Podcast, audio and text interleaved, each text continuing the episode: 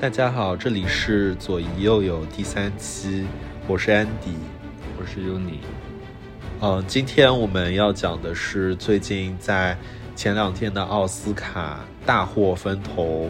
斩获七项奖项的一部电影《Everything Everywhere All at Once》。中文译名是《瞬息全宇宙》或者《妈的多重世界》。然后这部电影其实我个人来说是非常喜欢。这部电影刚上映的时候就看过一遍，然后奥斯卡得奖那天也是非常激动。于是我们第二天和 Uni 又去影院看了一遍。那 Uni，你最开始是嗯怎么想看这部电影的呢？之前想看是因为，首先就是身边的朋友对这部电影的评价比较好，其次是这部电影是关于亚裔的，然后里面也有我很熟悉的演员，就是杨紫琼啊，对，感觉这些要素加起来就是一，感觉就是不得不看的一部电影，因为非常感兴趣。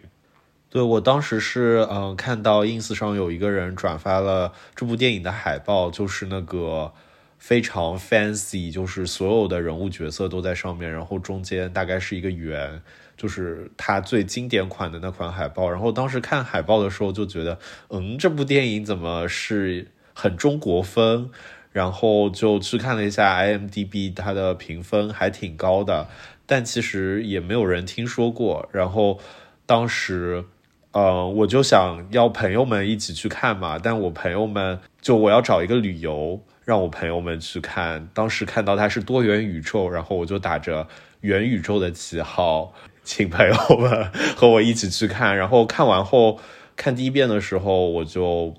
发现跟元宇宙没有任何关系。哎，还是有关系的，毕竟名字就叫妈的多多元宇宙嘛，呃，还是有关系的。然后看第一遍的时候，我就非常喜欢，然后中间还一度哭了出来。然后我的那些朋友们，他们其实。平常电影看的也不是很多，但他们也非常喜欢这部电影。我觉得这部电影其实是一个很很具有普适性的，只要是在东亚家庭环境下长大的，或多或少都会啊有一定的共情吧。然后，当我们一刷过后，就来到了奥斯卡颁奖典礼那一天，我们也是全程观看了奥斯卡颁奖典礼的直播。随着这个直播的深入，我们的心也非常纠葛。嗯，其实我不知道你，但是我其实最想要看到的结果是最佳女主角的颁奖，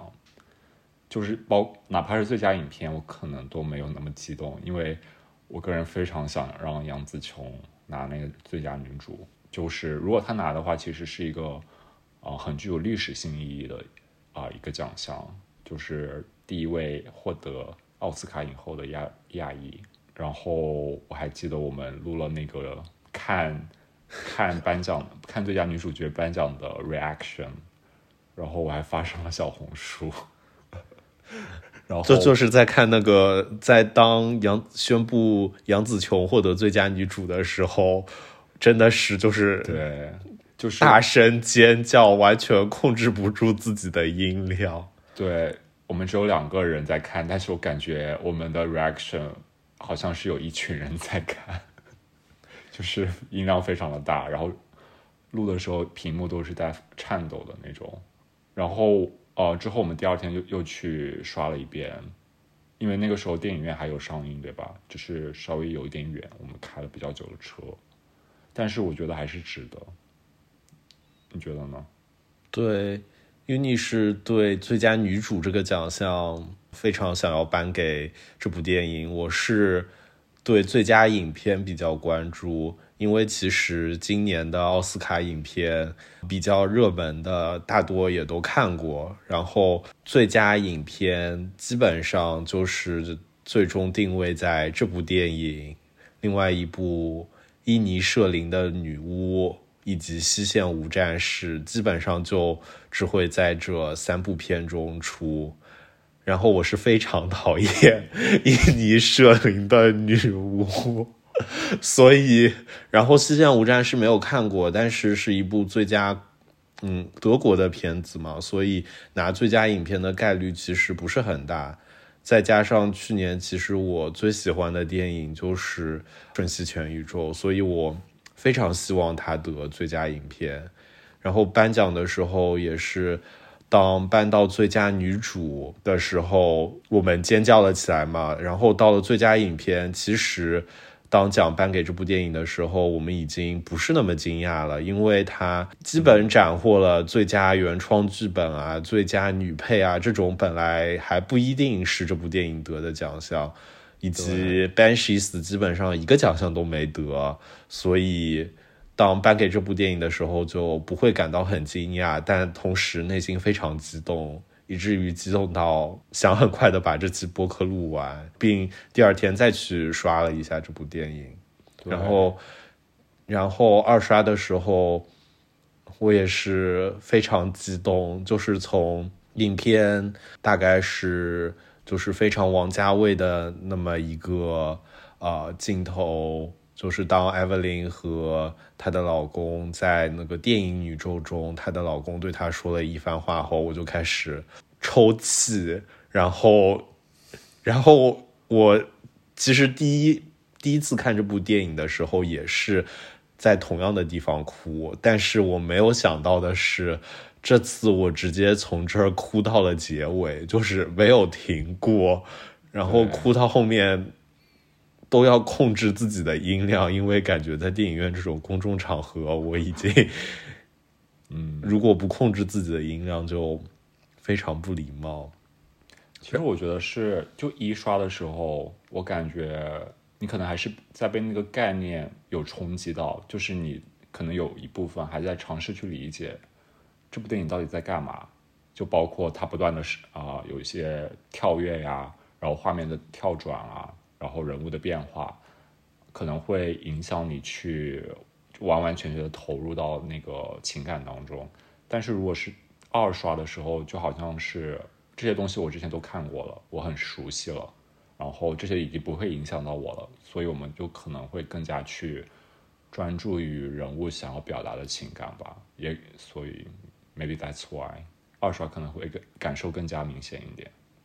对，确实就是看第一遍的时候，基本上都在理解它这个多元宇宙的设定，以及会想从逻辑上分析一下这个多元宇宙设定是否合理。所以说，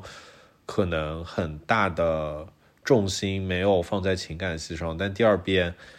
基本已经看懂了它这个多元宇宙的设定以及整个故事之后，你就会对啊他们说的一些话有更加深入的认识了解。再加上就是在看这部电影之前，刚跟心理咨询师推荐过这部电影，然后心理咨询师也问了我一些很私人的问题，说我为什么喜欢这部电影，其实是和我自身的经历非常相关，所以就感觉看这部电影也是我感情的一种宣泄方式吧。嗯，Uni 在看第二遍的时候，听说也有抽泣。倒是没有到抽泣，就浅浅的流几滴泪吧。但其实我本身是一个情感上比较钝感的人，我觉得这这种程度对我来说已经是很有触动了。但我感觉我触动的点大部分是家庭方面的吧，就是感觉他呈现所呈现的亚裔的家庭是非常典型的那种，然后跟我的。家庭成长经历有或多或少的重合吧，就是有几个点，就是，嗯，有打动到我。嗯，那我们后面就是也会聊啊这部电影家庭方面的探讨，以及，嗯，顺便八卦一下，与你自己的家庭可能跟这部电影有什么相关的地方，让他感觉到如此共鸣。关于这部电影的剧情，我们有挺多想探讨的，所以接下来我会大致讲一下，嗯，这个人物和多元宇宙的设定，并且会一起探讨一下在之后一些重要情节中人物的台词，他们背后到底的深意是什么，以及一些让大家无法理解的人物的转折是怎么形成的。这部片，嗯，主要角色就是用。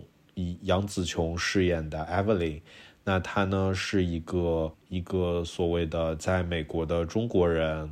开了一家洗衣店。她有一个老公叫做威猛，我们也可以叫他威猛先生。他有一个女儿叫 Joy，也是这部电影中之后最大的反派 Jobu Tubaki。然后 Joy 是一个女同性恋的身份，她现在有一个女友。Evelyn 同时也有一个老爸。那这个故事是怎么发生的呢？起因是报税季啊，大家现在三月份也是美国的报税季，相信大家也都在报税。查税正好查到了 Evelyn 的这家洗衣店，所以 Evelyn 和她老公就要去税务局报税，带着他们的老爸。然后在报税的过程中，突然在电梯中，她的老公。转变成了另外一个人，并且告诉了他一堆神神叨叨的东西，也就是我们所说的多元宇宙。就像平行宇宙的概念，这个世界中有非常多的宇宙，每个宇宙中都有这些角色。在时空穿越过来的 Waymond 的元宇宙 Alphaverse 中，Evelyn 是一个科学家。这个科学家他研究什么呢？研究的就是如何在各个宇各个宇宙中跳跃。在这个 Alphaverse 中，她的老公呢就是她的搭档。然后为了研究在各个宇宙中如何跳跃，他们就需要啊连上一些设备啊，在各个宇宙中穿越做实验。而 Evelyn 的女儿就被选做了这么一个实验品。然后就像我们东亚家庭可能会鸡娃那样，那在 Alphaverse 中就是鸡女儿穿越宇宙，然后这个女儿就疯狂的在各个宇宙中穿越，最终就导致了各个宇宙中都存在了她，她可以遍布整个宇宙，也就是为什么她的女儿变成了这部剧情中所谓的最大的反派。然后在多个宇宙中，我们有一个概念叫 verse jumping，就是说，呃，我在一个宇宙中，我可以做一些奇怪的事情，或者啊进行一些操作，我就可以跳跃到另外一个宇宙中。就比如说，Evelyn 在现在这个宇宙中，她的职业就是一个开洗衣店的。她在其他的宇宙中呢，她可能。就会是一个武功非常高超的人，或者说是一个电影明星，一个厨师。而电影的前半部分就在讲艾 y 琳在这些不同的宇宙中互相跳跃，并并且运用其他宇宙中艾 y 琳的技能来对抗现现在这个宇宙中一些坏的角色。呃，在这多个多元宇宙中呢，最开始的反派是，嗯，报税局的那个监督他们报税的白人女，然后这之后呢，出现了最重要的反派，也就是 Evelyn 的女儿 Jobu Tubaki。那 Jobu Tubaki 呢，她可以在各个宇宙中穿梭，她非常想要让 Evelyn 能够。理解、体会他的感受，而 Evelyn 在通过各种不同的宇宙的跳跃中，他也慢慢的掌握了这项的技能，于是也慢慢向周部 Tubaki 的方向靠近。也就是说，通常我们要做一些奇怪的事情，比如说吃口香糖，呃，才可以到达另外一个平行宇宙，然后借用他的技能。但是现在只要通过一年，Evelyn 就可以像周部 Tubaki 一样，穿梭在各个多元宇宙中。当 Evelyn 最终获得了周部 Tubaki 的技能，他能够在各个宇宙中变成任何他想要成为的 Evelyn 的时候，Evelyn 突然陷入了一种虚无的感觉，并且做了一些很暴力。或者说，他的情绪就陷入了一种很无力的感觉。这时，他的女儿对他说：“你现在是不是能体会我这种感受？也就是 nothing matters，没有任何一件事情是重要的了。那你是怎么理解 Evelyn 在打通各个宇宙后陷入的这种感受呢？其实，在讲这点之前，我想就是再添加一点，其实并不是 Evelyn 去主动感觉到 Nothing Matters，而是嗯，这个感觉是他女儿引导 Evelyn 去感受到的，因为女儿带 Evelyn 来到了那个黑色的甜甜圈面前，然后让。艾文琳的意念给吸进去了，就是他，他那个时候才是真正意义上的感，就是把所有的宇宙同时都体验了一遍，然后他才有一种万事看尽之后的 nothing matter 那种感觉。这个 nothing matters 我觉得其实是一个很符合当下年轻人的精神精神现状的一个表现吧，就是感觉有点。存在主义，或者说叫虚无主义，就是包括我自己也会，就是当我长时间工作，或者说，比如说长时间啊玩了手机之后，我经常会想说，我现在到底在干嘛？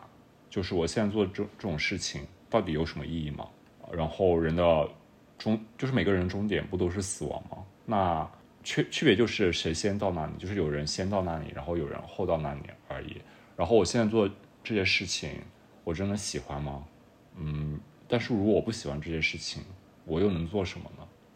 就是这些种种种种的疑问，不能说是每时每刻都在困扰我吧。反但是就是可能就是深夜的时候，或者说你真的是啊被工作的那个工作量给压的受不了的时候，你就会有这种想法，就是我到底现在做什么？就是我要如何去寻求人生的意义呢？对，我觉得这是导演很聪明的一点，就是他很很能够准确的把握到，就是我们我们现在的人，他的就包嗯，可能就是在这种物质社会啊，或者嗯与精神需求之间的一种矛盾吧？你觉得呢？嗯，我对 Nothing Matters 的感受以及多元宇宙的感受和你有一些不一样。这我要讲到另外一部去年我也很喜欢的片子，这部片子叫。而世界上最糟糕的人是当年奥巴马非常喜欢的一部片子。然后，世界上最糟糕的人，他讲的是什么一个故事呢？是讲一个女生，她最开始学医学，然后学医学后发现他对医学好像学着学着也不那么感兴趣，又对心理学感兴趣，去学了心理学。心理学学着学着又觉得对心理学不感兴趣。啊，看到一些摄影方面的很好看的照片，又去学摄影。然后这个女主在职业上就是经历了非常多的转变，而同时这个女主在爱情中也是，她一开始爱上了一个比她呃年纪大很多的人，然后在之后突然有一次，她在一个聚会。上遇到了另外一个男生，又爱上了另外一个男生，和另外一个男生在一起。这部片给我最大的感受，我觉得就是当今年轻人的一种现状，就是我们现在处在的这个现代社会是一个选择非常多、无限多的社会，以及各种社交媒体上。你想要成为厨师，你可能就会关注厨师，然后就会有一些很很厉害的厨师在那边向你展示啊，厨师的人生有多多么好。或者说你想当网红，那就有很多网红在那边给你看啊，当网红的生活有多么好。因为现在大家职业都可以跳来跳去，不像以前那么固定。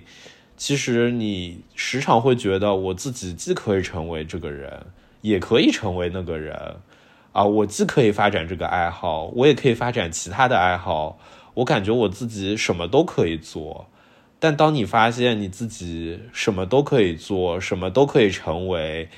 也可以想爱你任何想爱的人的时候，你其实会有一种不知道自己是谁的感觉。以及当你发现你自己其实谁都可以成为的时候，你发现成为谁。都不重要了，所以说，我觉得这个多元宇宙反映的是当下年轻人这种我想成为什么都可以之后选择太多导致的一种虚无。我个人觉得你的建议还蛮有意思的，可嗯，可能我是从比较悲观的一种角度解读的吧，因为其实就是 Joy 这个角色他所经历的，可能并不是说选择太多而让他感受到的 nothing matters，他其实是一个怎么说呢？就是他其实他就是他想被吸进那个黑色的 bagel 里面这个行为，其实我觉得有在暗指说。其实这其实是一个指代自杀的行为，就是我觉得他的这个 nothing matters 是导致他想自杀的一个感受，他是一个，对他其实是一个比较负面的一种情绪，不只是因为选因为选择太多而让他感受到这种情绪，可能也是跟他的家庭啊，跟他的同性恋的身份有关。对这点我是认同你的，就是如果单从这个剧情来讲的话。嗯，所谓的 Joy 感受到的这种感受，就是他不被他妈妈所认可接纳的这种感受。他身为一个同性恋的身份，没有被他妈妈认可，以及最开始剧情中，他妈妈就会呃最后拦住周易然后就跟他说周易以为妈妈会跟他道歉或者什么之类的，结果妈妈跟他说啊，我觉得你太胖了，你应该去减减肥。也就是说周易。这个角色其实是本身不被 Evelyn 所理解的，他非常失望，以至于他陷入了这么一种所谓的情绪。这也就是为什么 Jo Joy 在之后说：“I am always looking for someone who can see what I see, feel what I feel。”就是我想找一个可以理解我的能人，能用我的视角。和我相同的观点来看这个世界，以及能够真的感受到我感受的东西，而不是像他妈妈那样就觉得有所谓的对的事情，你就应该是一个异性恋，或者说你作为一个女生，你的身材就不应该是这么胖的。对，而且他，我觉得他可能，嗯，还是有一种。女儿的天真在，就是他以为他找到一个跟他一样全知全能的 Evelyn，那个 Evelyn 就可以真正的理解他，就是理解他 nothing matters 的感受。结果就是全知全能的 Evelyn 站在他面前，依旧跟他说：“你太胖了。”我觉得这是一个，嗯，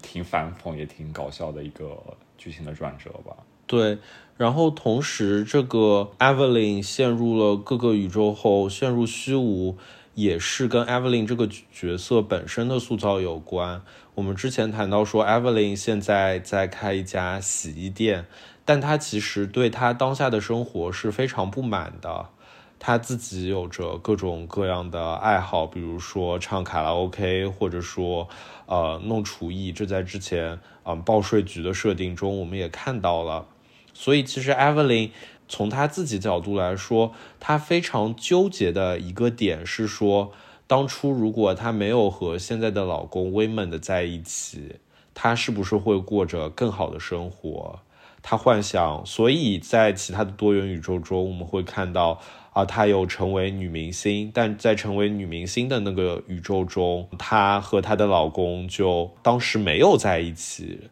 然后在。之后的她的电影的发布会上才重新碰到了面，以及或者说在功夫宇宙中，这个她老公的角色根本是不存在的，但她成为了一名很厉害的武功明星。所以 Evelyn 她自己其实也有这种困惑，就是说，呃，如果我当初没有和我的老公在一起，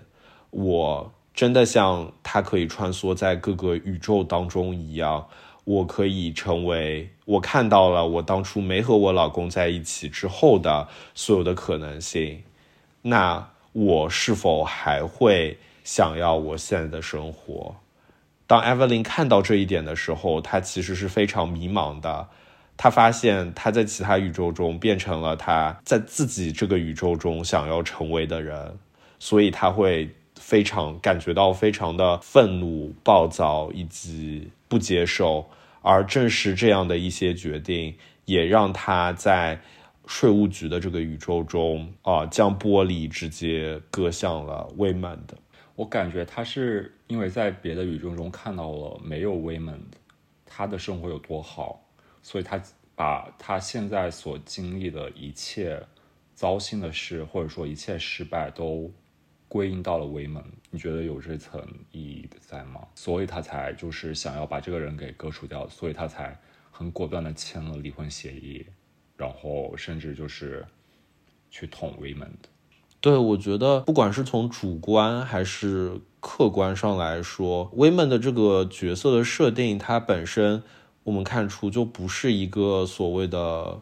比如说能力比较强的这种传统的呃事业性男性。所以，如果 Evelyn 和 Women 的在一起，就从这个设定上上来说是非常合理的，就是他之后可能事业上并不会非常的有起色，他可能一个人需要。操心事业啊、家庭的非常多的事情，他确实也会归结于说：“哎呀，我是不是是不是我老公这么无能，所以我现在才这样。”他自己确实是会有这样的情绪在的。那你觉得是什么让 Evelyn 后面突然就是不能说醒悟吧，或者说突然有转折呢？然后就是到了。我们所说的就是整部电影，我开始哭的地方，就是两遍看这部电影都一样，大概都是从那个地方开始哭的。就是 Women 的在那个电影宇宙中，艾弗琳跑出了电影院，然后在一个街角的小巷中，嗯，碰到了威门，然后威门的尽管，嗯，几年前被艾弗琳拒绝了。但是因为看到了 Evelyn 的海报，所以还是过来想要和 Evelyn 在一起。威门的在这里就会有一段话来解释，嗯，或者说阐述他自己的想法。威门说道：“我总是看到事情好的一面，那不是因为我天真，而是必要和需要。而同时，在这个电影宇宙中发生。”这席话的同时，在税务局的那个宇宙中，威门的尽管被艾弗琳割了，但是威门的还是毅然决然的挡在艾弗琳面前，面对其他非常多的敌人，而这最终也感化了 Evelyn。但其实很多人觉得说有一点突兀，就是就靠这这这么几个镜头就。其实我刚才呃没有提到的还有一个很重要的点是，当时呃 Women 的和 Evelyn 说 “be kind” 的那句话的时候，，Women 的用手握住了艾弗琳，然而艾弗琳在和 w i m e n 的的双手紧握之后，艾弗琳脑中浮现起了他和 w i m e n 的从一开始。抗拒父母在一起，以及他们移进他们的第一个新家时的那种激动喜悦，以及之后他们生下女儿 Joy，叫名字叫 Joy 嘛，当当时也用了一个女儿在那边很开心的跑动的镜头来表示他们的家庭生活其实是非常快乐的。所以，Evelyn 其实他在回忆自己过去的快乐的家庭生活的时候，发现他自己尽管失去了成为女明星、呃女厨师的各种可能性，但在现在的生活中，她其实有着非常快乐的家庭生活。她和威门的在一起的日子非常开心，所以就像威门的在电影宇宙中说，他总是看到事情好的一面。威门的用他的实际行动让艾弗琳重新醒悟了，也就是说，在艾弗琳现在的这个宇宙中。尽管他之前自己认为他自己现在处的状况非常 busy 或者 fuck up，但是他看到了所有这些积极的方面，以及和威门的在一起过去快乐的瞬间，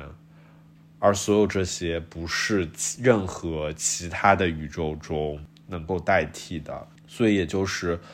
为什么 Evelyn 在听到 Women 说那些话后，就决定呃放下屠刀，立地成佛的感觉。其实我同意，而且你可以看到 Women，就是洗衣店的 Women，他其实是一个嗯非典型的父亲的形象，就是我们认为的一个模范的父亲，他可能是很高大威猛、果断坚决，然后有男子汉气概的。但是洗衣店的那个威猛，其实跟这个是完全反过来的。就虽然他的名字叫威猛，可是但是他其实是一个，他展现出来是一个懦弱的。善良的，然后全心全意的爱 Evelyn 的这么一个形象，然后 Evelyn 其实非常的嫌弃他，我觉得他其实一直都很嫌弃他，因为他觉得他 deserves better，他很看不惯啊，就是 Women 的这个啊，就是这个形式的风格，然后我觉得他可能更喜欢就是从 Alpha Verse 啊穿越过来的那个威猛，就是那个威猛就是很典型的那种，就是。果断啊，对，坚决那种 alpha male 的形象，嗯，但是其实，在洗衣店那里有一个很重要的剧情，我觉得是，就是那个报税店的人就带警察过来，因为他们已经错过了最后的期限嘛，就是交报税单的期限，然后要去关他们的店，然后那个时候恰巧是 Evelyn，呃，就是正在感受那个 nothing matters 的时刻。所以他就把他就用棒球棒把那个把他的那个洗衣店就是啊玻璃啊，然后桌子啊什么都砸了，然后后面是有他的就是有 women，然后跟那个报税店的人，哦，sorry 不是报税店，报税局的人去谈，然后那个时候 Evelyn 还很就是一脸不屑或者说一脸嫌弃的说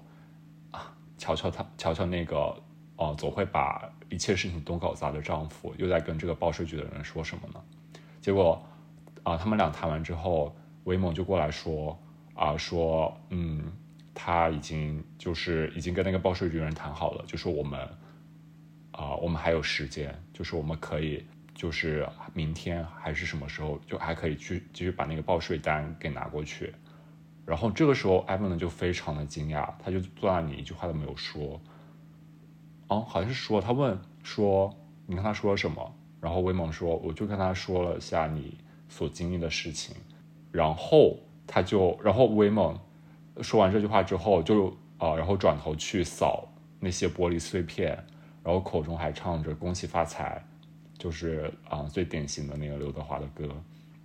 其实那个镜头就非常非常的打动我，就是。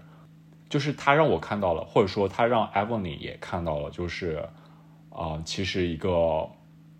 一件事情的解决，它并不需要一一个非常暴力的手段，就是他他必须要不需要剑拔弩张的谈论啊，或者怎么样的，他你只需要做一个善良的人，或者说 be kind。然后另一个就是他真正的意识到了威猛其实是一个非常非常爱他的，非常非常爱这个家庭的人，就是他。他可能在其他的宇宙中说，就是事业上非常成功，但是在其他宇宙当中，他没有 women 在身边。我觉得这是她就是醒悟的一个非常重要的点吧，就是她终于知道了，说原来她的丈夫是一个多么多么好的人，就是善良是一件啊多么多么难得可难能可贵的事情。对，这是我的理解。对我很同意。然后我之所以在这段。爆哭的原因是，我感觉我之前看问题的视角和 Evelyn 会比较像，就是当 Ray w m a n 的这个老公最开始呈现出来的时候，我也对 Women 的观感会说是觉得这是一个很懦弱以及啊容易受欺负的这么一个男性的形象。就其实是与 Evelyn 最开始对她老公的这么一种有些时候的认知是一致的。我之前有个朋友，他曾经说过，他的女朋友最吸引他的点是善良。当初他和我说这句话的时候，我自己是非常懵逼的，就是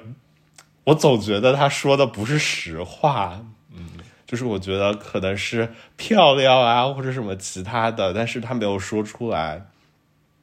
然后他当时说善良的时候，我其实非常不能理解。但我在看完，呃，我在看看到这里的时候，我就突然理解了所谓的善良到底是什么。就是善良，并不是说我扶老奶奶过马路，我做好人好事，就是这是我们理解的一种善良。嗯，他这里 women 的善良。是一种面对问题的时候，不管怎么样，还是愿意看到事情好的一面，以及愿意看到人好的一面。对，而且他说了，这其实是他的一一种选择，并不是说我对这个世界的认知就是说，我觉得，哎呀啊，你是好人，我也是好人，大家都是好人。对，而是说我选择。相信你是好人，我选择在一些看起来不那么好的事情中，我也会发现他好的那一面。所以这就是为什么当 Evelyn 即使砸了他们店面的时候，威曼的也并没有说：“哎呀，我老婆怎么突然发疯了，变成这样了？”而是。愿意耐心的去和那个税务官员解释说是什么让我老婆变成现在这样，以及我们现在的境况可能有各种比较困难的地方啊，所以希望他多多理解。也就是说，即使在我们普通人看来，你的老公或者老婆突然发疯，做了一些就是对你们生意啊，对各方面都非常不好的事情的时候，他还是没有放弃，并且没有从很消极的角度去看这件事情。对，这也是为什么最终，其实，在各个宇宙中，威猛的都用他的行动，不管是在。电影的那个宇宙中，还是在税务局打架的那个宇宙中，还是在洗衣店的那个宇宙中，威曼的都用他自己的行为向 Evelyn 展示了善良，而 Evelyn 也受到他的这么一种感化，理解了威曼的，并且自己也选择了去做一个善良的人。对。我觉得导演想，他可能想想传达的观点是，善良是能够促进人们之间相互理解的很重要的一个前提，或者说一个行为也好。因为之前那个 Joy 不是就觉得说没有人理解他吗？然后导演就通过这一点，就是通过她丈夫威门跟税务局的人啊相互倾诉这一点，然后让税务局的人达成了对艾文伦一家的理解。从从而给他们延期了那个，啊，就是 deadline。我觉得导演给了一个答案，就是说善良和爱是能够解决，不能说解决，就是能够很大程度缓解就是虚无的这个感受的。对，对。然后 Evelyn 就从 Women 的身上学到了这一点。然后之后的剧情就是在税务局的那个宇宙中，呃，其他各种小怪。嗯，开始打 Evelyn，然后 Evelyn 就选择用 women 的方式去 fight，就是他并不是我们说像之前一样，剧情故事上也是，就是我们传统的打架的方式，就是武打戏的那种方式。我们说打架就是你出拳出剑，然后嗯，传统的这种打来打去。对，但现在。Evelyn 在受到那个感化后，她对待敌人的方式就是有点像佛那种感觉，就是化敌为友。就当啊税务局那个老太要用一个砍纸刀砍他的时候，他就在热狗的那个宇宙中开始接纳自己和那个税务局白人女。女性他们的热狗手指形象，然后并开始了，就是他们他们在那个热狗宇宙其实是一对情侣，对，然后就开始了那种，呃，对，然后奇怪的摇手势，表达亲密的操作，或者说用脚来 用脚来帮别人呃擦眼泪这样对。然后在厨师的那个宇宙中，刚开始艾 v 琳觉得那个厨师是受他头上的那个浣熊控制，所以就举报他，并且呃警察局过来没收了那个浣熊。而当艾 v 琳理解了这个人的时候，他也决定和这个人一起去重新把这个浣熊。给找回来。一方面，我们看到在税务局宇宙中是 Evelyn 在和这些我们的小怪在对答，但另外一方面，在其他的宇宙中，我们发现 Evelyn 学会了威猛的看事情事件的这种方式，并且对待其他人的态度也是有这种方式。再从其他宇宙中学到的这些东西和待人接物的方式，也让他。最终在税务局的宇宙中感化了所有的这些小怪，然后所有的这些小怪最终都也自己获得了 love and peace 的那种感觉。嗯，其实还是我觉得还是理解，就是他在其他的宇宙中发现了这些人的真实的需求，就比如说说在热狗宇宙中，他发现了税务局的那个白人女性其实是缺爱的，所以他就去主动拥抱她，然后。其他人就是他们，其实他们其他人也各自有自己真正需求的东西，他就把这些需求给提供给他们。我觉得还是想表达一个，只有真正的相互理解，我们才可以就是完全的解决掉这个纠纷，而不是说我们我们讲究讲究一个武力压制，就是我一定要打倒你，嗯，因为这样是永远不能够解决真正的问题的。对，其实就是处理问题的。两种方式，一种是我觉得，嗯，所谓的东亚家庭常用的控制和被控制的这么一种方式，通过一些权力的施压，来让对方达到你想做的事情。这在家庭中非常明显，也很容易呈现。但另外一种方式，就是我觉得 Uni 说的理解非常对。然后在理解前，我想讲一点是接纳，就是在之前的那个啊，我们说 Women 的和 Evelyn 的那个故事中，我们看到 Evelyn 其实接纳了她自己，所以她也愿意接受说自己现在的生活是这样的。而之前她比如说对那个厨师，她其实是不能接纳。那个厨师是被一只动物操纵在那边来啊烧菜的，他觉得这这种是呃不对的、不合理的，所以他才要举报这个厨师。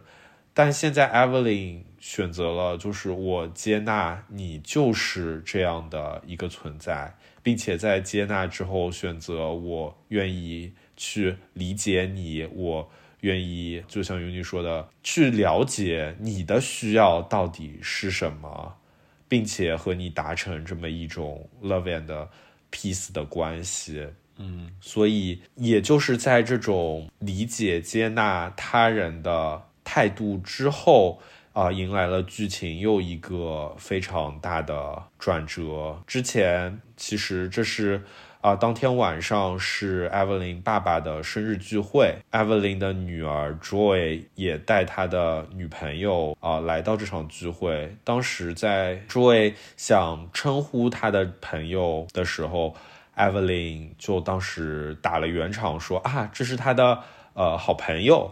就是没有让他女儿把女朋友这个词说出口，但 Evelyn 在经历了这么多之后，回到了洗衣店的那个宇宙，他就直接告诉他爸说：“这是我女儿的女朋友，而不是好朋友，并且说我我接受这个事实，并且我也不需要你来为我骄傲。”那在这里，嗯，你是怎么理解 Evelyn 这个突然的决定呢？他其实是，我觉得是一脉相承的，就是其实他的老爸是一个很典型的东亚家庭的老爸的形象，就是强权嘛，然后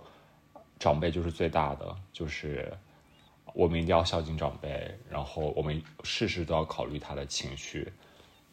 但是其实艾文他本身是对他的父亲有怨言的，嗯，之前就是他要跟威猛结婚的时候，然后他父亲反对嘛。然后他，然后威猛就要带艾文走，然后他们坐上车，出租，呃，是 taxi 吧，还是什么车？然后他们就走了。嗯，然后这件事情他一直在记在心里。最后对峙的时候，他说：“你当初怎么可以那么轻易的就放我走？”其实他是有一个相互的对照的，因为现在是 Evelyn 的女儿，她要去，就是她要被啊主动去被吸入那个黑色的 bagel，然后永远的消失。然后 Evelyn 要去挽回她女儿，但是她的父亲就是劝 Evelyn 说：“你不要，因为她是一个，在他看来，那个他 Evelyn 的女儿是一个反派嘛，就是让她自生自灭好了。”然后艾伯伦可能就是因为这件事刺激到他，他刺激到他，让他反倒想起了这件事。就是他当初离开的时候，他父亲就是一件事都没有做，甚至没有就出声挽留一下。然后他让他的这份怨念一直留到了现在，就是他不想让他女儿经历同样的事情。其实我觉得这件事情可能让他感觉到说，对他影响很大，就是。就包括他现在啊，让他一事无成，然后他一直在家庭生活、小孩之间打转，然后他也曾经有过梦想，但是就是可能因为现实的原因，全部都没有实现，都抛在脑后了。然后他可能就是有嗯，在所有的这些挫折面前，他可能心里有一个声音是：如果你当初把我留下来会怎么样？哦，我会不会就是过得更好？所以他对他父亲可能一直有这个怨念，然后他不想让他女儿再经历同样的事情，不想让他女儿感觉到自己没有被爱，这样子，然后让觉觉得自己非常的失败，所以他才把这件事给挑出来。然后他的台词说：“我现在为我自己而骄傲，就是我不我不需要你再为我骄傲了。”我觉得也是一个非常非常东亚的一一句台词，就是。就拿我个人自己个人的经历来说吧，因为这件台这这句台词非常打动我。就是我现在小时候唯一的记忆，就是我我记得我父我爸夸我的，就是我第一个念头是我小时候画了一幅画，就是我就临摹啊一张卡片上面的一个就是动物，还是一个游戏游戏或者动漫当中的一个就是形象吧，然后画了一个下午。然后我就去找我父亲，我说：“我说爸爸，你看我画的这啊这幅画是不是很像什么什么的？”然后他就说：“嗯，很像，就是画的很好。”然后就没了。但是就是这句这一句话，我我一直记到了现在。就是我我那个时候非常的开心，就是因为这句话。但是我觉得可能有另一个悲哀在，就是为什么我只记得这一句话呢？就是我为什么不记得别的话？就是难道没有其他的？就是为什么没有其他他们对于我夸奖我的记忆呢？所以，嗯，当时就非常代入自己吧。听到这句台词的时候，我就觉得，就是作为东亚家庭来说，如果我们对小孩子多一点鼓励，会怎么样呢？就是不要一味去打击他。就是我们都听过太多，嗯，就是别人的家的小孩。对你啊，就是然后跟你对比，你看人家怎么怎么样，然后你又怎么怎么样，然后啊，我觉得思路有点混乱嘛。但是哦，我个人想讲的是，就是啊，他就是感觉 Evelyn 就是这个时候终于跳脱出了东亚的这个观念，就是我一定要寻求长辈的肯定或者怎么样的。我现在是我可以肯定我自己了。嗯，对，我觉得这是导演想展现的另一层啊呃呃爱吧，就是。之前就是丈夫对自己的爱，然后现在导演想展现的是你要爱自己，就是你要自爱，然后你只有自爱，你才可以去对抗就是生活你感受到的空虚，生活带给你的这些一切的不如意，你觉得呢？嗯，对，其实刚才 Uni 讲到自己和爸爸的那些故事的时候，自己也会有一些想法。像我现在做的职业是数据科学家。这在美国来说还是一个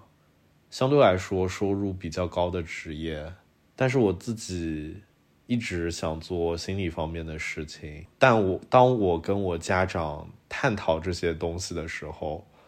我都只是以一种试探性的口吻，就是我并没有放弃我现在的工作，而是在我的课余去做一些，比如说心理咨询这样的副业的时候。我妈就也会说，就做这个东西赚不到钱，并且我有一种，他会把我跟其他同学比较的这么一种感觉。如果我妈只是担心我自己的收入能不能啊养活我自己，这点我是可以理解的，但我会有那种他在把我跟其他人比较的感觉，并且说：“哎呀，这个孩子怎么以前那个成绩这么好，现在就堕落的 这种感觉，会有一种把我跟他强联系在一起，并且觉得我如果怎么怎么样，那他就会有面子。当然。”他不会直接说出来，但你感受到的，呃，就是会有这么一种感觉。所以说，当 Evelyn 跟他爸说出“我不需要你再为我骄傲”的时候，其实就是说，我不需要你再去干涉我的生活，我可以为我自己的生活做决定，并且我对我自己生活做的决定，我自己感到非常骄傲。即使比如我现在可能只是开洗衣店，但是我觉得我现在做的事情就是我想做的。我有一个非常幸福的家庭，对，就是我的精神感觉到满足，就不是不是我并没有活在你想要我活的样子里面。对，讲完 Evelyn 和他老爸的关系之后，啊，我们最后讲一下影片的结局。也是让许多观众无法 get 到的，是说为什么最终他女儿就好了，就没有事了，选择回归家庭这样的一种感觉。在影片的结尾，Evelyn 对她女儿说了一长串话，然后女儿在 Evelyn 跟她说完后，也会有疑问说：“那为啥你不去一个其他的平行世界？”在这个平行世界中，我会更好。你去那个世界吧，反正你现在什么世界都可以去。那你去那个世界。然后 Evelyn 给的回应是：我只想要这个世界的你。我非常珍惜我和你在一起的时光，以及其实 Evelyn 对她的女儿也有一些不满。他之前从未表达出来，他但他最后也表达出来了。他说：“我不希望你就只是和我电话联系，平常也不回家，啊，我也希望你不是只是在你觉得你有需要的时候再来找我。”然后最终，当艾文琳说完这些话的时候，他的女儿感觉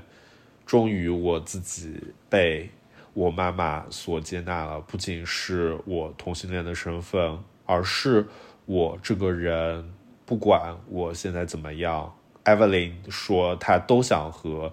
你在一起。也就是说，不管我们说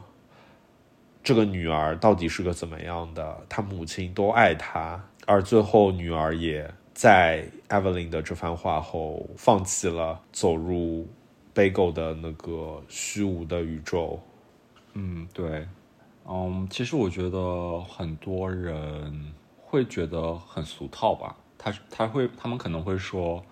为什么又是爱能够解决一切？虽然俗套，但合理。其实女儿她啊，剧情剧情铺垫这么久，其实就是想展现女儿她不被理理解的这个现状。就她觉得没有人理解她，尤其是她是她很爱很爱的呃母亲，她肯定很爱她艾伯伦，不然的话。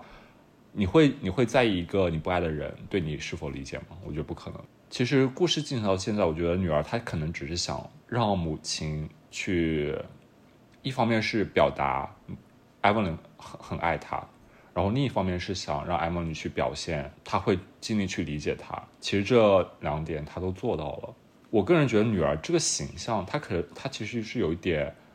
在展现西方个人主义和东方式集体主义。之间的一个矛盾，以及他个人在这中间的一个挣扎。其实东亚家庭很少于表达爱的，就是，但是女儿又生生成长在就是东呃西方式的这种很擅长于表达爱的这种环境下面，然后这可能就会导致他会觉得说，呃，艾文到底爱我吗？就是我我的母亲到底爱我吗？他可能会一直在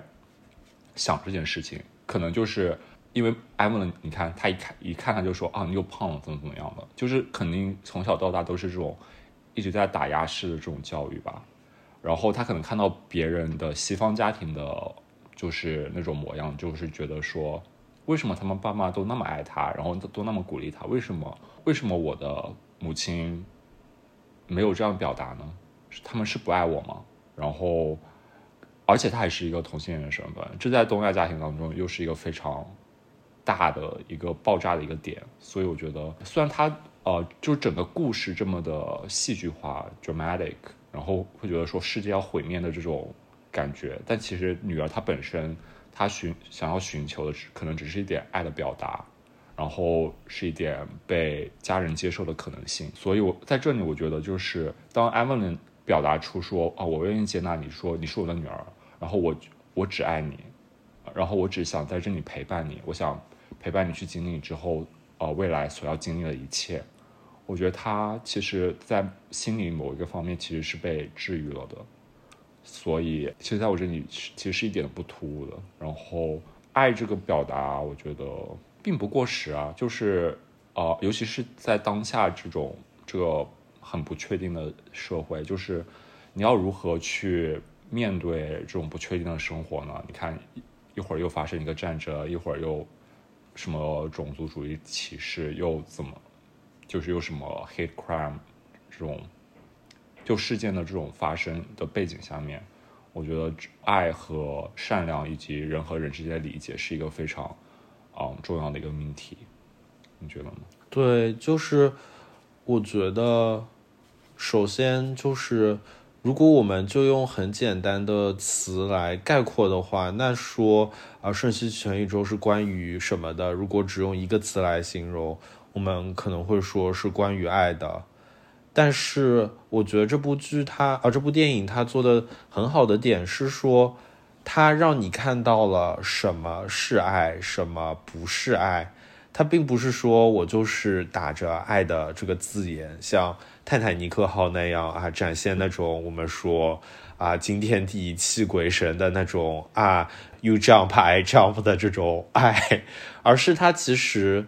深入探讨了爱背后。到底要有哪些要素才构成了爱？我们之前谈到了理解，我们之前谈到了接纳，我们谈到了说你需要去用言语表达，这些其实都是非常重要的部分。而其实我们会发现，在现实生活中，能都做到这些点的人其实是非常少的，特别是在。我们说，中国的家庭中很多爸妈的角色，他们行动上可能会让你觉得他们是爱你的，比如他们会帮你做好饭，他们会给你做很多事情，但是他们从来不会从语言上对你说啊，呃，我很喜欢你啊，呃，你今天做的真棒。他们在语言上大多是那种否定的，就是说。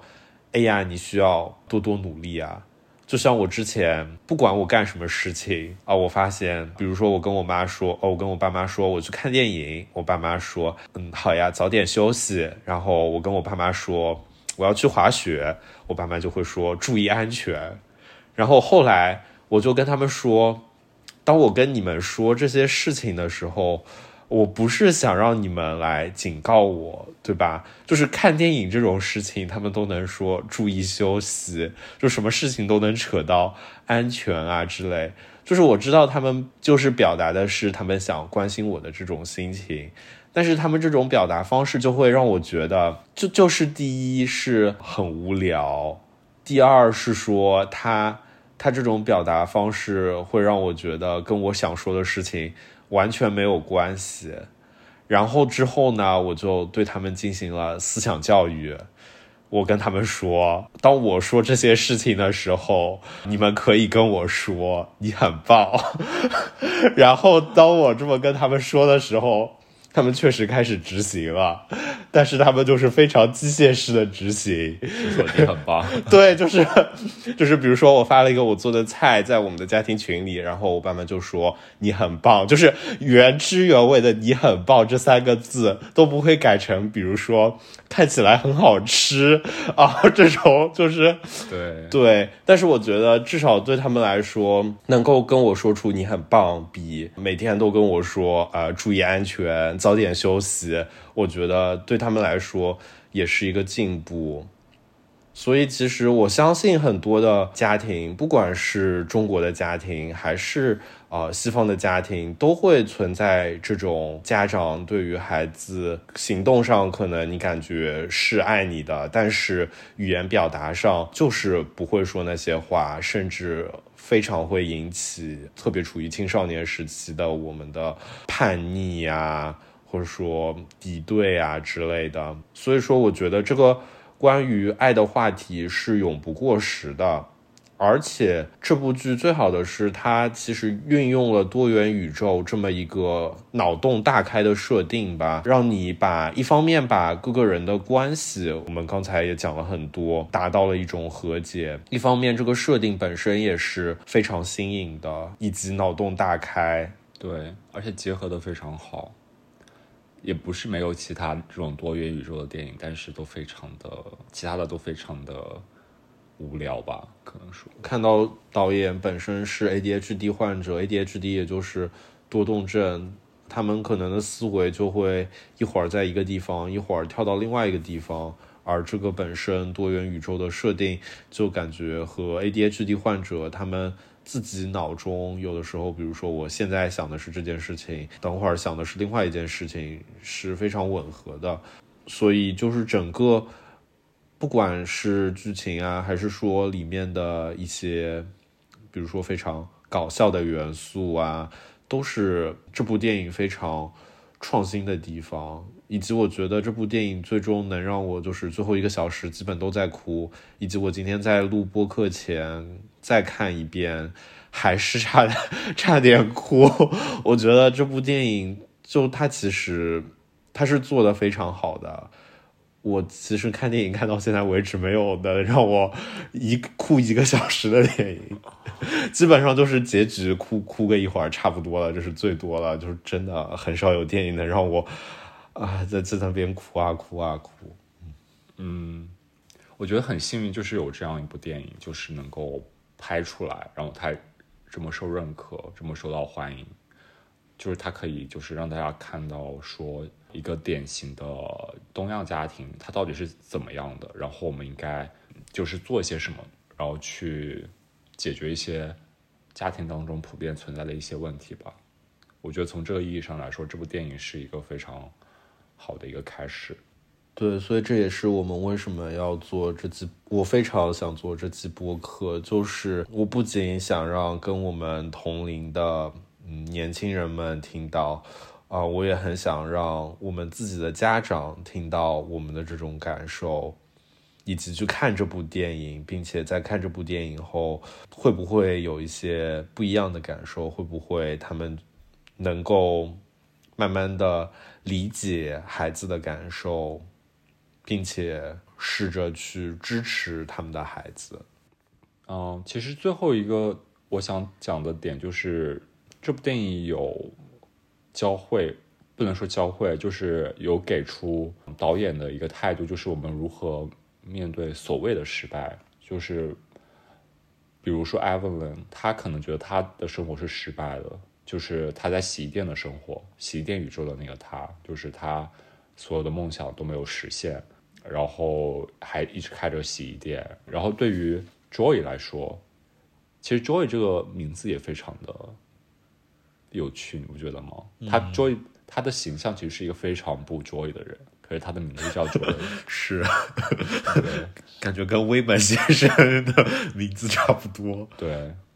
感觉导演很喜欢玩这种名字梗。Anyway，就是 Jo，其实 Joy 他觉得他他的生活也是个很失败的，就是他是一个同性恋，然后他觉得他让他的爸妈失失望了，就是觉得他嗯没有值值得让他们骄傲的地方，然后他觉得他也是失败的。但是我们要如何从就调整自己的心态呢？我觉得很大的一个原因就是从父母的角度来看，就是我们要。给予我们的儿女足够多的爱，让他觉得说，呃，让他有勇气去做各种事情，去尝试各种事情，哪怕这件事情失败了，在一个有爱的环境当中，我觉得他也不会觉得这个失败有什么大不了的，他可能他会自带一种安全感，他觉得说我有我有我的爱我的人当我的后盾，我觉得说我有这个勇气和这个信息去去接受所谓的失败吧。然后另一点是我们，我觉得就是作为个作为个人来说，我们可能需要去自己接受自己，就是我们不要去一直活在别人的看法里。其实你只要自己自身是自洽的，就是我知道我在做什么事情，然后我接受这个结果，或者说我从我的精神世界的角度来说，我我个人是满足的。那样的话，我我就不会去在意别人到底是怎么看待我我的生活方式的。对，我觉得从这两个角度来说，对电影应该也是表达了对于失败这个结果，或者说这个所谓的结果，我们应该如何看待吧？你觉得呢？我的看法可能更加极端，就是在我眼里，我们经常会被语言所误导，因为语言经常喜欢二元对立一些事情，就是我们说一件事情，要么是成功，要么是失败。但其实从我的角度来看，没有什么事情是完全失败的。失败只是从站在一个外部比较客观的角度来说，你失败了。但你只要勇于做每一次尝试，你每一次做的事情都是成功的。之前我跟一个朋友，我们在讨论，我们都是数据科学家，我们面试中会有一道题叫做说。如果你做了一个实验，然后这个实验的结果是说你本来的假设是不被验证的，那你这时候要怎么跟领导汇报？我朋友当时问我这道题的时候，我是非常闷的，因为我想，那我还能怎么说？我就只能说，那我们做的这个没有验证我们最初的结论，那就没有没有做好假设，没有做好之类的，就会往反思的方向去想。但其实这道题的答案是说，其实即使我们没有验证这个假设，我们至少排除了一种假设。所以从这个角度来说，这个失败本身就是有意义的。所以我觉得，大到生活来说，你做一件事情，你学一件东西，你可能有没有学会，你从这个结果来说。你是失败的，但是只要从过程的角度来说，你有比之前多做一点，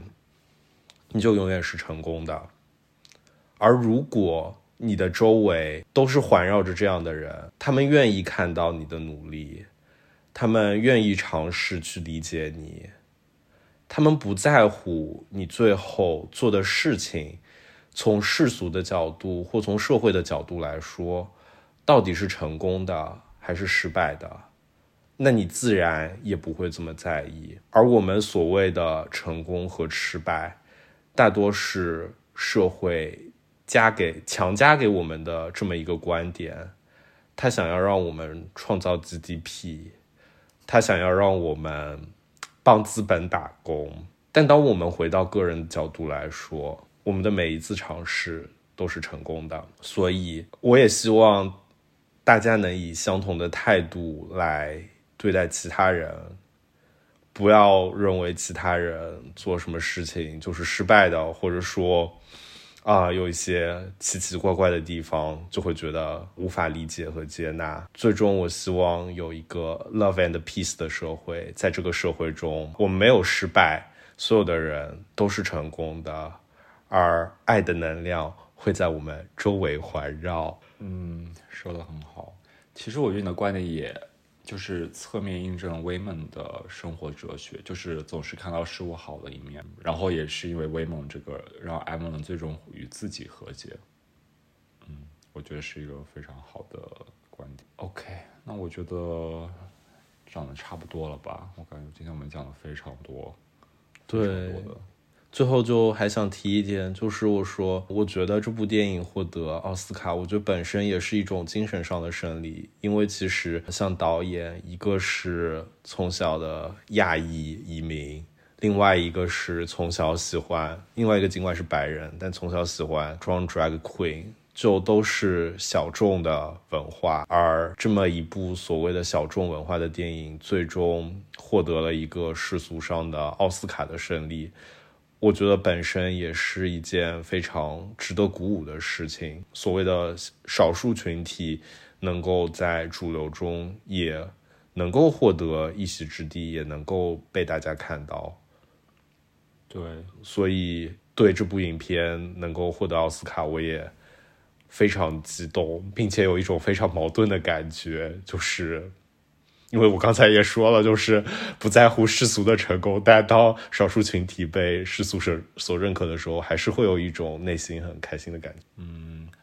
其实说起这个，我觉得说不定这届会变成一届具有分水岭意义的一届，就是就是我们都知道之前奥斯卡。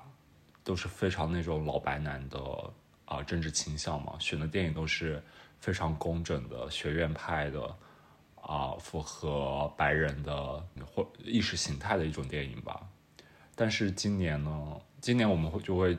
啊，我们发现就是《瞬息全宇宙》这部电影完全就不符合我们之前对于能够获得最佳影片的奥斯卡的印象。我觉得是是不是因为？说不定这会成为就是一种趋势，就是从之前那种个人啊英雄主义啊那种拯救世界的啊这种电影，现在我们可能会更加倾向于说这种拍聚焦于少数的群体、少数族裔的这种生活，更加私人啊，更加具有独特性的影像的这种电影吧。说不定这是一种趋势，所以我也很期待，就是接下来几年。奥斯卡选的电影会不会符合更符合这种趋势呢？嗯，也希望我们的播客能够录到明年的奥斯卡还没有停止，希望吧。好，那这期的节目就到此为止啦，那下期再见。